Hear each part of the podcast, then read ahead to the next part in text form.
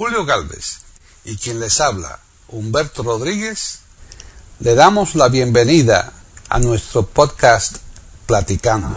E Iberoamérica.com y radiogeneral.com les ofrece un podcast dedicado al gran compositor George Gershwin, aquí en Platicando Podcast. rescatando música olvidada.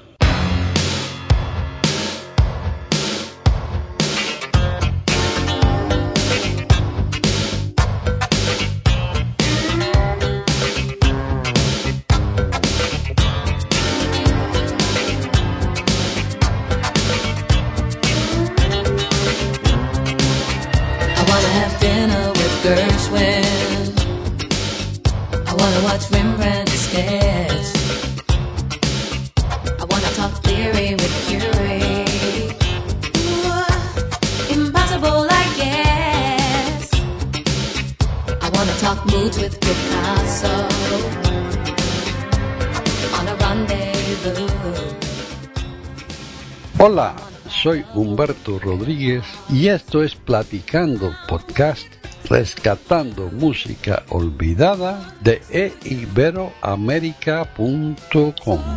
Y como suele acontecer, me acompaña desde Madrid, España, la madre patria, Paqui Sánchez Galvarro. Paqui, ¿cómo anda todo por ahí hoy? Pues no nos vamos a quejar, mm, con un poco ya de catarro de inicio de, de otoño, eh, se avecina una bajada considerable pero fuerte, ¿eh? de, de ya para entrar nieve en un par de días, así que ya, pues inmersos totalmente, Humberto, en el frío. Bueno, porque nos quejamos por el calor un tiempo, ahora hay que quejarse del frío. Claro, no, hombre, yo prefiero esto, infinitamente, que haga todo el frío que quiera, que yo me abrigo, el calor no lo aguanto. ¿Eh? Así que que haga frío. Yo prefiero el calor al frío, pero bueno, es como todo, cuando uno tiene bastante calor ya se aburre del calor y quiere frío, y cuando tiene mucho Sí. frío se aburre del frío y quiere calor.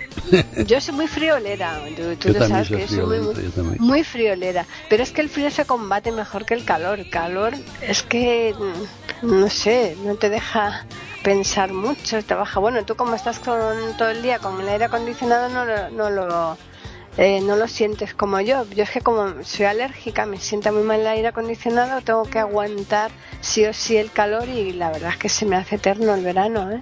No, yo nosotros tenemos aire acondicionado todo el tiempo puesto y entonces, o sea, Ya. no, calefacción, ¿no? Invierno, pero, pero por ejemplo, hoy, hoy me senté un rato esta mañana, un rato temprano, levantando a las 7 de la mañana todos los días, y Mm. Sí, entonces también. me siento un rato allá afuera cuando sale el sol, ese primero, Mm. ¿verdad? Y hoy estaba fresca la mañana, estaba, me senté allá afuera y estaba fresca, fresca. Pero un. Sí, ratito sí. ahí viendo el libro y eso, y cogiendo fresco, porque mí hay que coger aire, aire fresco, no puede estar el aire viciado todo el tiempo, así que hay que... Ah, no, y, y que te dé un poquito el sol, que el sol es muy bueno, la vitamina D, ¿no? Vitamina D, Ah, bueno, sí, pero sí, vamos a hablar sí. de música. ¿Qué, Sí, qué- sí, qué- sí, qué- de- qué cosa es el podcast? este? ¿De qué se trata? Esto es Platicando Podcast Rescatando Música Olvidada. ¿Qué quiere decir? Pues que vamos a hablar de música. Claro que sí. Pero no, no tan olvidada hoy. La música de este hombre no muere. Esto, esto es, Mm. No muere, efectivamente. Esto no es olvidado, No. ¿no? No. Esta, esta música no es olvidada ni se olvidará jamás porque eh, no produjo demasiado este señor porque murió joven, pero para el poco tiempo que vivió la verdad es que sí que tiene mm, bastantes composiciones. ¿eh? Oh, Bueno, es uno, de- uno de los principales compositores americanos que han existido. Sí, sí, sí. Eh, sí, yo sí. creo que yo creo que Irving Berlin, él y George Gershwin son los dos que por lo menos más, más suenan siempre, ¿no? Sí, sí, la y tiene varios nombres este señor, ¿eh? como tantos otros. Les gustan los nombres rimbombantes, ¿eh? Bueno, es que antiguamente, ¿sabes que te ponían todos los nombres que se salían en, en- en el, en el santuario del día, ¿verdad? Santoral día y, del día. y si tenía algún pariente que les interesara al padrino tal, pues se el lo abuelo, y qué sé yo, y sí. Claro. Además, las costumbres ¿sabes? cambian, las costumbres, en inglés también, antiguamente se ponía el nombre, el apellido de la madre como nombre en el centro, ¿verdad? Eso Mm. ya ha ido cambiando, ya no se, no se usa, pero pero pero en español vemos que, que se usa como los dos usamos los dos apellidos, ellos usaban el apellido materno como como nombre en el centro, así que eh, era típico, ¿no? Eh, Sí. era- era- en una época era muy común eso. Efectivamente. Bueno, pues eh, yo creo que ya que hemos dicho de quién se trata, ¿por qué no escuchamos algo de música y después ya hablamos un poquito de, él? La primera canción que tenemos aquí eh, es- se titula I I have Rhythm. I've got, I've got. eh, eh, quiere decir I have tengo, pero, pero es un coloquio, ¿no? I've got Rhythm. Tengo ritmo. Y, y Hugo Díaz es que la está presentando, así que vamos a. ¿Quieres escuchamos esa para empezar? I've got Ah, Rhythm. claro. Tengo ritmo. Claro que sí, con mucho ritmo, por supuesto.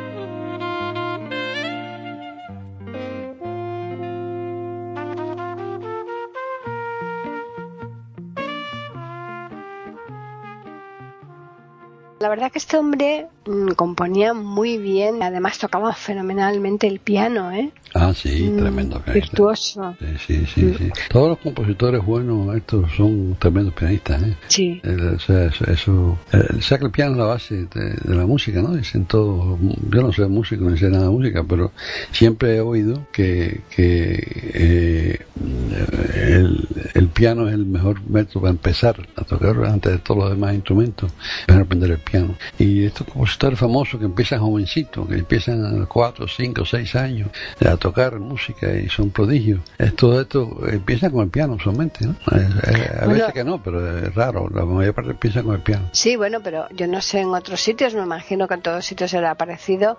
Aquí para hacer cualquier carrera mm, de un musical, de cualquier instrumento, tienes que hacer cuatro años de piano. Por ejemplo, Antonio, que tiene una carrera de clarinete, tuvo que hacer cuatro años de piano. ¿eh? Sí, te- O sea, que el piano es obligatorio. El piano parece que es el, el- sí, eh, es lo, lo lógico para empezar.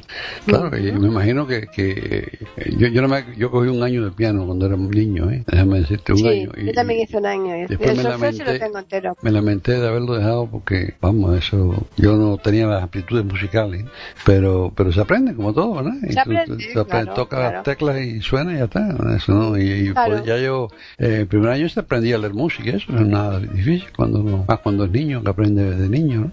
Claro. Y- pero lo dejé, nada, por las tonterías de muchacho. Pero de todas formas tampoco habrías podido seguir a lo mejor ya después mm, viendo la, la situación ¿no? en la que te encontraste, tenerte que, que marchar deprisa corriendo y tal a Estados Unidos es complicado mantener eso, ¿no? Porque lo- los instrumentos lo que tienes que es, mm, se necesita mucho mucha práctica, ¿no? Mucho tiempo de, de mucho de- para tener un dominio tienes que practicar mucho, ¿no? Practicar todos los días, y prácticamente Claro, para, si para no nada, bueno, si no, no sirve va a de ser nada. claro. ¿eh? Pero bueno, este hombre mm, sí que, desde luego, eh, como decías tú antes, que mm, alternó la- la- las melodías normales, digamos, ¿no? Con la música clásica, que hizo también bastante para música clásica. Eso hoy día es más normal que ocurra, ¿verdad? Pero antiguamente no, no solía, un, digamos que un, un músico, compositor, tal, yo creo que no era fácil alternar esas dos parcelas, ¿no? No, el músico clásico usualmente no pensaba que Mm. no era de su categoría hacer nada que no fuera clásico. Eso es, Eso, exacto. eso es la verdad.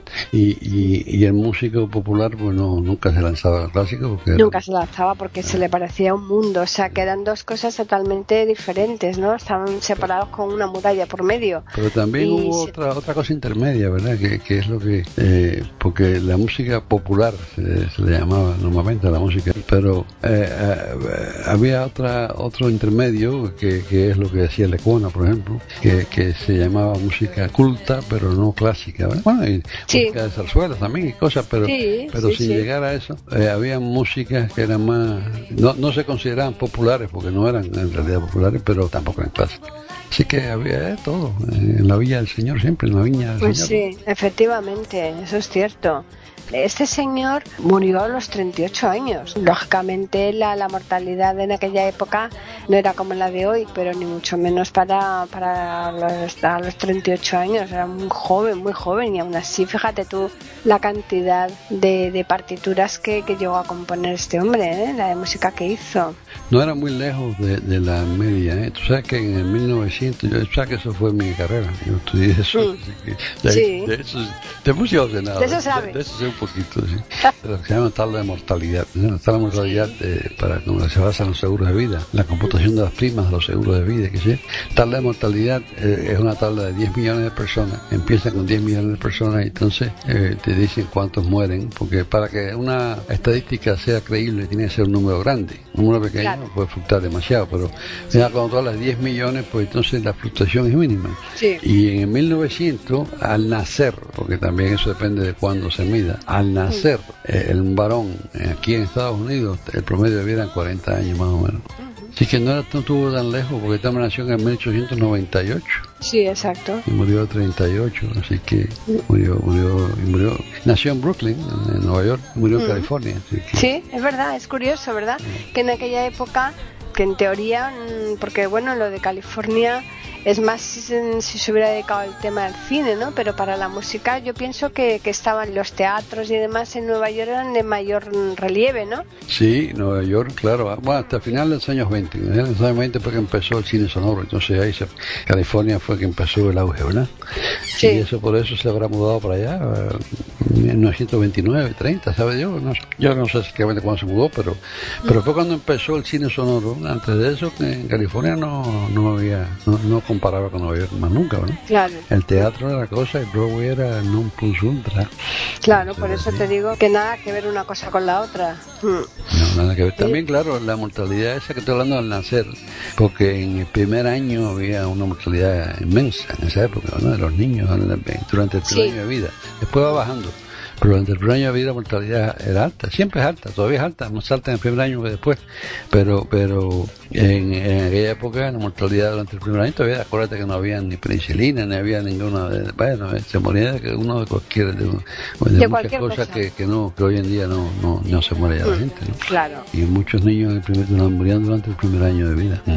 Claro que ahí ese promedio es el que también hace un poco el que baje, ¿no? La mortalidad en cuanto a los años. Bueno, porque si tú sacas el, eh, ve, la mortalidad, eh, pues ya cuando la sacas a los 10 años de edad, por ejemplo, es distinta, es mu- mucho más alta. Ya de que llegó a 10 años, pues vive muy vive más de 40 años. Pero, pero, pero eh, al nacer, por eso se dice, hay que especificar al nacer, eh, porque la mortalidad durante el primer año, sobre todo, era altísima en esa época. Yo creo, Humberto, que vamos a seguir escuchando algo de música porque además tiene una pieza muy bonita que la han interpretado cantidad de sopranos, muchas, muchas sopranos. Que tú ya sabes cuál es, ¿no? Mm, no, no sé. ¿Cuál ¿No me sabes? decir? ¿Cuál? Yo me estoy refiriendo a una que se llama Summertime. Summertime, sí, Summertime. claro. Summertime. Eh, ¿no? Summer- ¿Sabe cosa summertime, no? Uh. ¿Y qué decir eso, Eh, summertime? Eso es algo de verano, ¿no? Sí, Tiempo de sí, verano. Tiempo de verano, claro. Claro. Mm. Bueno, Mira que eres pillín, ¿eh? ¿Cómo me quieres pillar a mí? Yo, yo sé que tú lo sabes, eso tú lo sabes, porque es Summertime. eh. Pero esa canción es famosísima, claro que sí. ¿Que vamos, Sí. ¿Quieres escucharla? Claro. Pues vamos.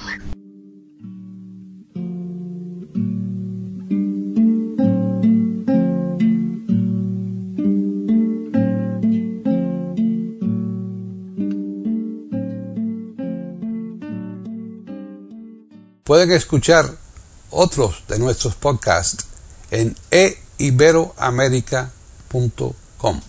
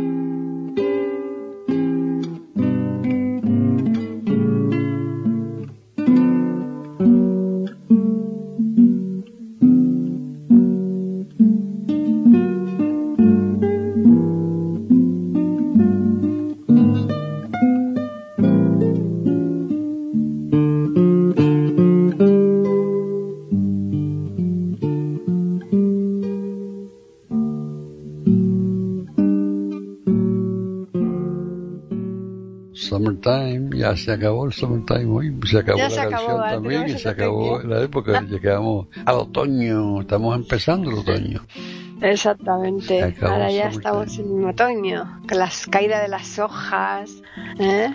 Eso, eso es precioso. ¿eh? Aquí en el norte, en el noreste de Estados Unidos, es precioso ver esa, como va casi, va bajando del norte hacia el sur, no la, eh, el, el foliage le llaman, el- Mm. cuando cambian las, las hojas en los árboles. Pero yo recuerdo hay regiones, el, el norte de Virginia, por ejemplo, ahí cerca de Washington. Yo estuve, ¿sabes que estuve en, cuando estaba en el ejército, estuve un tiempo en un fuerte del ejército que se llama Fort Belvoir, que está ahí en Alexandria, Virginia, pegado a, a Washington. Y, y esa zona del norte de Virginia, que hay árboles inmensos, ahí es muy, es precioso. Y en esa Sí. época de otoño, eh, vaya, eh, es increíble los colores que tú ves en las hojas de los árboles. Es que eso es lo bonito, ¿verdad? Las hojas que las hay en verdes, en amarillas, en rosadas, en naranjadas. Roja. Es, sí, sí, sí, es increíble ¿eh? lo bonito que... Ahora tiene un peligro, ¿eh? Tiene un peligro tremendo, porque en cuanto que caen dos gotas, eh, las hojas esas adhieren al suelo y tú vas andando y como te descuides te pegas unos resbalones que, Dios mío. Sí, pero no tanto como en el hielo, ¿eh? Eso. Hombre, el hielo es mucho peor, es verdad.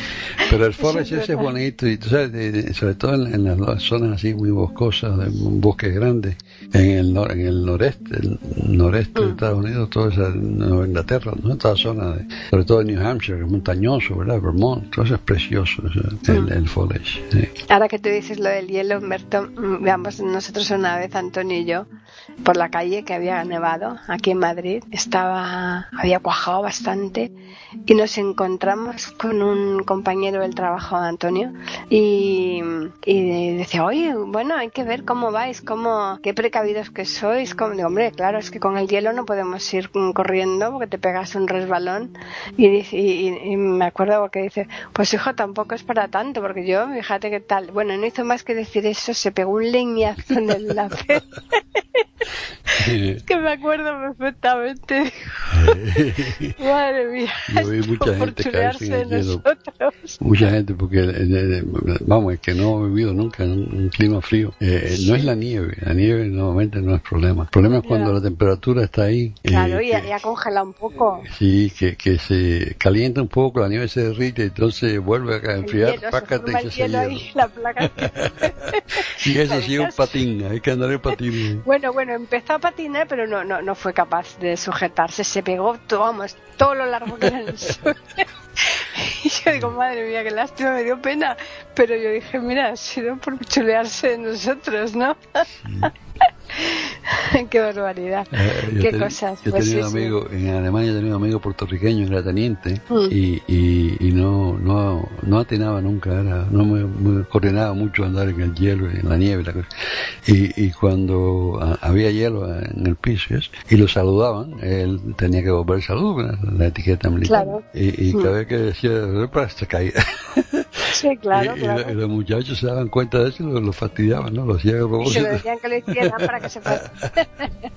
no, no, es que el hielo es muy peligroso. Es peligroso. Y bueno, pues eh, la verdad es que mm, volviendo a Gers- Gershwin, Gershwin, ¿no? Se diría Gersh- correctamente. Gershwin, Ger- Gershwin. Gersh, G-E-R-S-H, Sí, sí, sí. W-I-N, Gershwin. Pues eh, este, que además tiene un nombre precioso, George. Sí, se llama, tú ves el nombre te gusta, ¿no?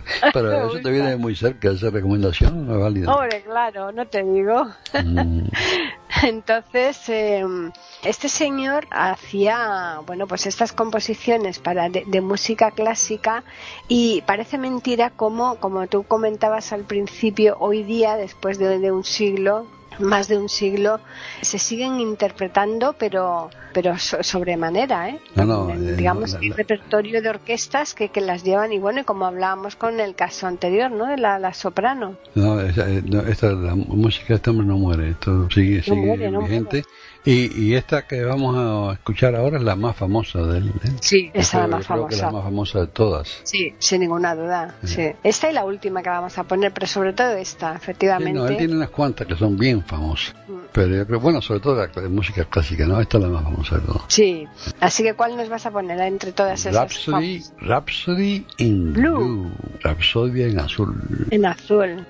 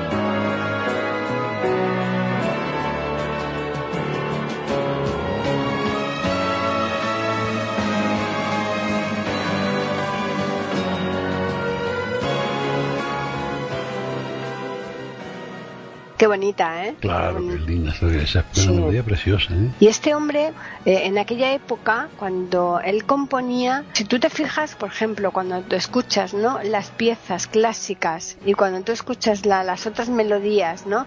Eh, le da el mismo corte. Cuando él componía, yo creo que él- en la mente él tenía siempre el- lo que es el- la música clásica en sí. Fundamentalmente para él, lo que más imperaba era la música clásica. Yo creo que sí, que razón. El- Yo creo que bueno, eh, él básicamente era un compositor clásico, pero así todo Yo- tiene muchas, pero unas cuantas canciones bien Sí, famosas que no sí, son sí, clásicas, sí. ¿eh? Si te fijas, nosotros aquí en Iberoamérica que hemos puesto bastantes orquestas, yo creo que hay cantidad de orquestas que en su repertorio llevan canciones de este hombre, Hombre, ¿eh? claro, compuestas sí. por, por este señor. Claro, sí. La Nosotros verdad es usamos, que- usamos una, una canción de él la semana pasada o la anterior cuando grabamos, ¿te acuerdas? Es verdad, es cierto, sí, sí, sí, sí, es cierto. Sí. Pero no es frecuente, ¿no? Encontrarte muchas interpretaciones, sí que las hay, ¿no? Porque lógicamente hemos dicho que era un magnífico pianista, pero que normalmente son esos casos en que su parcela principal era la de compositor, no la intérprete, ¿no? El- Es cierto, sí señor. Eh, Él, él se destacó más como compositor que como pianista. Efectivamente. Este señor viajó a Francia, viajó a Francia y allí en, en- cuando estuvo en Francia, porque él quería que, que le diera clases una persona, vamos, creo que era- creo recordar que era una señora de bastante renombre ahí de, de Francia en París. No lo quiso atender porque decía que no daba la talla. Y, y entonces, pues nada, él se marchó nuevamente a Estados Unidos, Humberto, y, y fíjate si daba la talla. El hombre posiblemente eh, hoy día, vamos, hoy día en aquella época, eh, muy pronto, desde luego, destacaría bastante más que la profesora que, que le rechazó, Pero ¿no? tú sabes que eso, eso, eso le pasó tanto a tantos artistas, ¿no? Tanto, Sí. vamos, eh, no solamente compositores, intérpretes, todo el mundo. Eh, tanta gente que, que, que le, de primera y pata le dijeron, no, usted no tiene actitudes. Y después resultó que eran tremendas. Eso, hay muchos ejemplos de eso, lo hemos hablado Hay aquí en otras ocasiones. Pedro Infante, por ejemplo, de- eh, este, Pedro Infante le dijeron que era, que era desafinado, que nunca había llegado a nada. ¿eh? Sí, sí. que- Ahora, eh, la persona que rechaza a estos fenómenos, ¿cómo se quedarán después cuando ven que, que vamos, que prácticamente les superan? Sí, Sí. eso, eh, eh, vamos, es, es típico, ¿verdad? Eso, Mm. y nada, son cosas que, que pasan y ella fue lo que estimó esa persona en ese momento y se equivocó, ¿verdad? Eh, nadie es infalible, ¿no? se, no, se claro, equivocan, por supuesto. sí. Sí, a lo mejor la prueba que le hizo, pues pensaría que no, que no daba la talla, que, que ella a lo mejor tenía unas miras mucho más altas, ¿no? Con, con estaba personajes más día. conocidos. A lo mejor estaba Claro. nervioso ese día o se sentía mal, ¿sabes? No sé, no Mm, nunca se sabe, factores, claro. Claro, Eh. ¿Por qué no me muestras algo ahora de cuando ya el hombre se fue para allá, para California, a trabajar en las películas con sonido? Hombre, Películas Ay, sonoras. bueno, es que tú sabes la cantidad de bandas mm, que, que también hizo de películas este Oh, señor, un montonazo de bandas. Y eso que murió Bandas en de- 36, fíjate tú, si llega a vivir. Eh, murió- exacto, pero que decimos que, de que murió muy joven. Si no, este señor sería, vamos, un monstruo, ¿no? En, murió, teniendo... murió, murió no, empezando, empezando el cine Exacto, sí, sí, sí. Pero aún así, pues él ya había hecho montones de, de, composiciones para cine y lo que pasa es que, bueno, pues tuvo un tumor cerebral y fue fulminante, ¿no? Contra eso, pues no pudieron hacer nada, ¿no? Así que, pero tiene una pieza muy significativa que yo creo que también es casi, casi, si no es del mismo nivel que la anterior, de famosa, eh, pues el, debe quedar como un coma, coma, coma, coma, coma. Porque te digo punto, coma, punto, coma, punto, coma, ¿no? Tú, Y nosotros usamos punto y ustedes usan coma. Yo no sé por qué la coma es la verdad, pero bueno. por eso lo digo, para, para picarte un poco. Mm.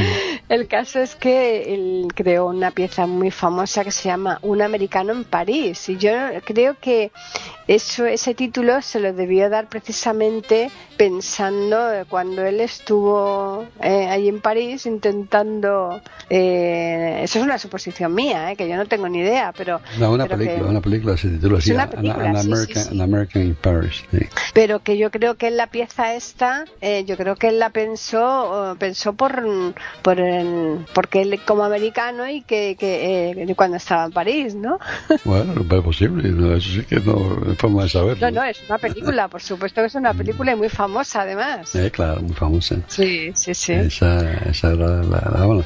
Y además, hay muchas, tú sabes que los años 30 dio muchas películas musicales muy bonitas, ¿eh? Mucho, Mm. mucho musical de este hombre sí. y de Berlín, de Berlín, y, y de, vamos, de tanta gente, eh, Fred Astaire, tan- tanta gente que, que estaba en eso de la música en esa época.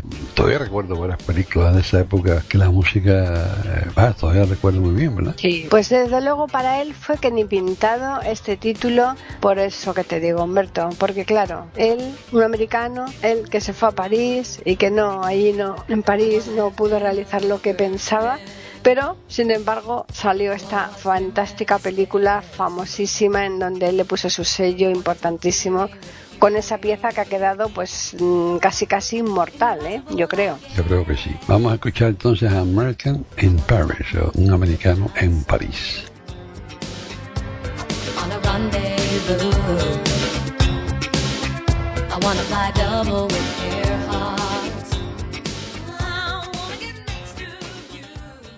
Pueden escuchar otros de nuestros podcasts en eiberoamerica.com.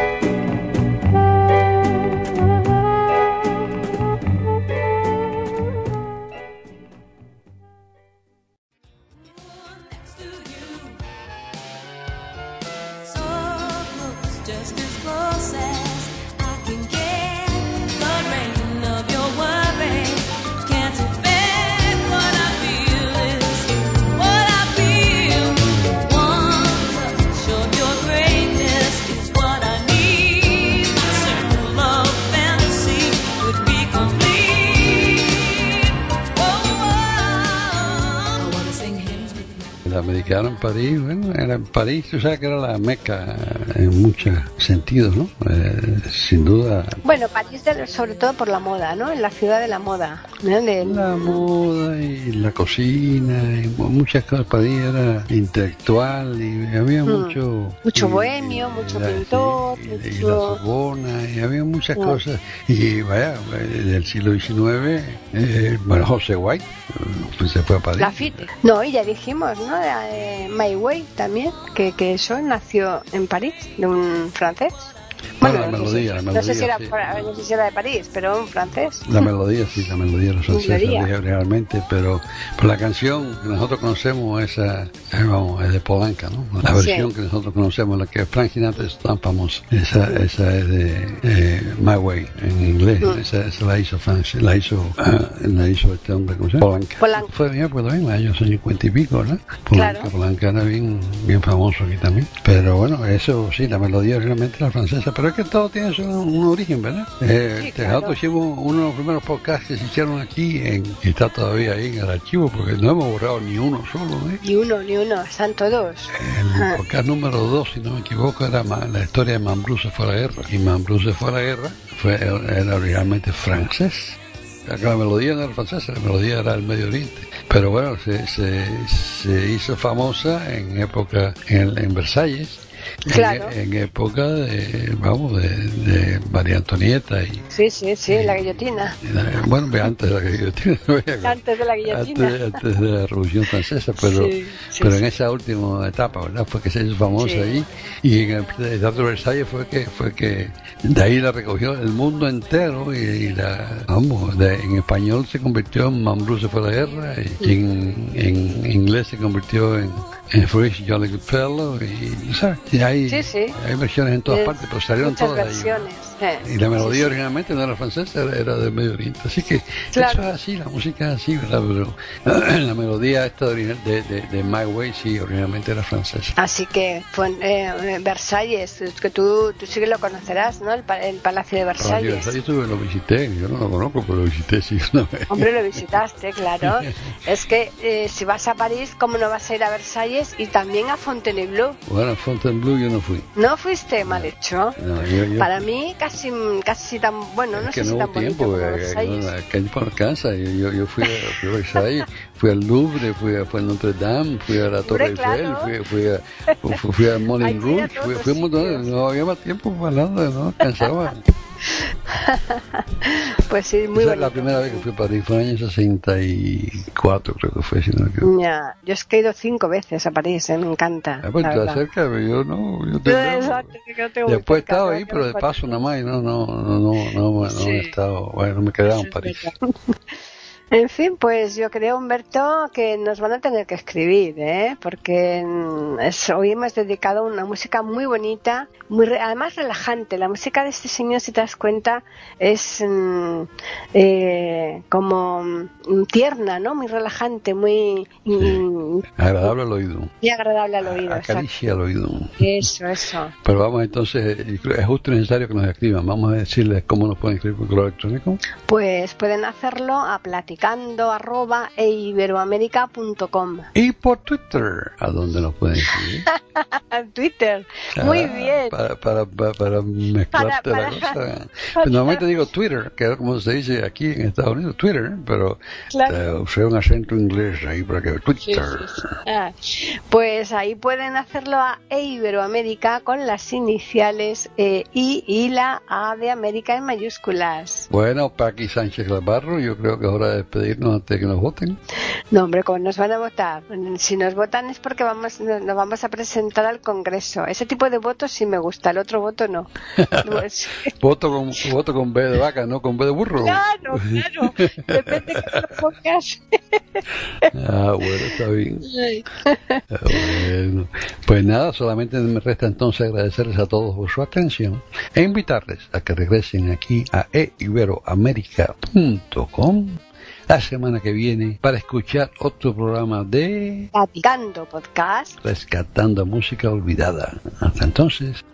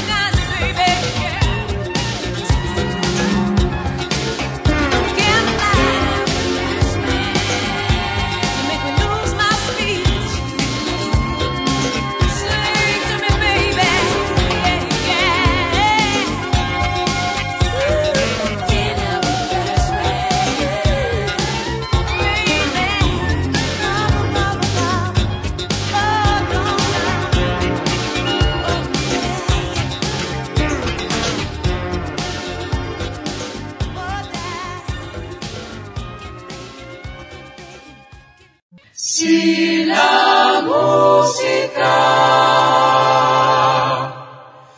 dejará de existir.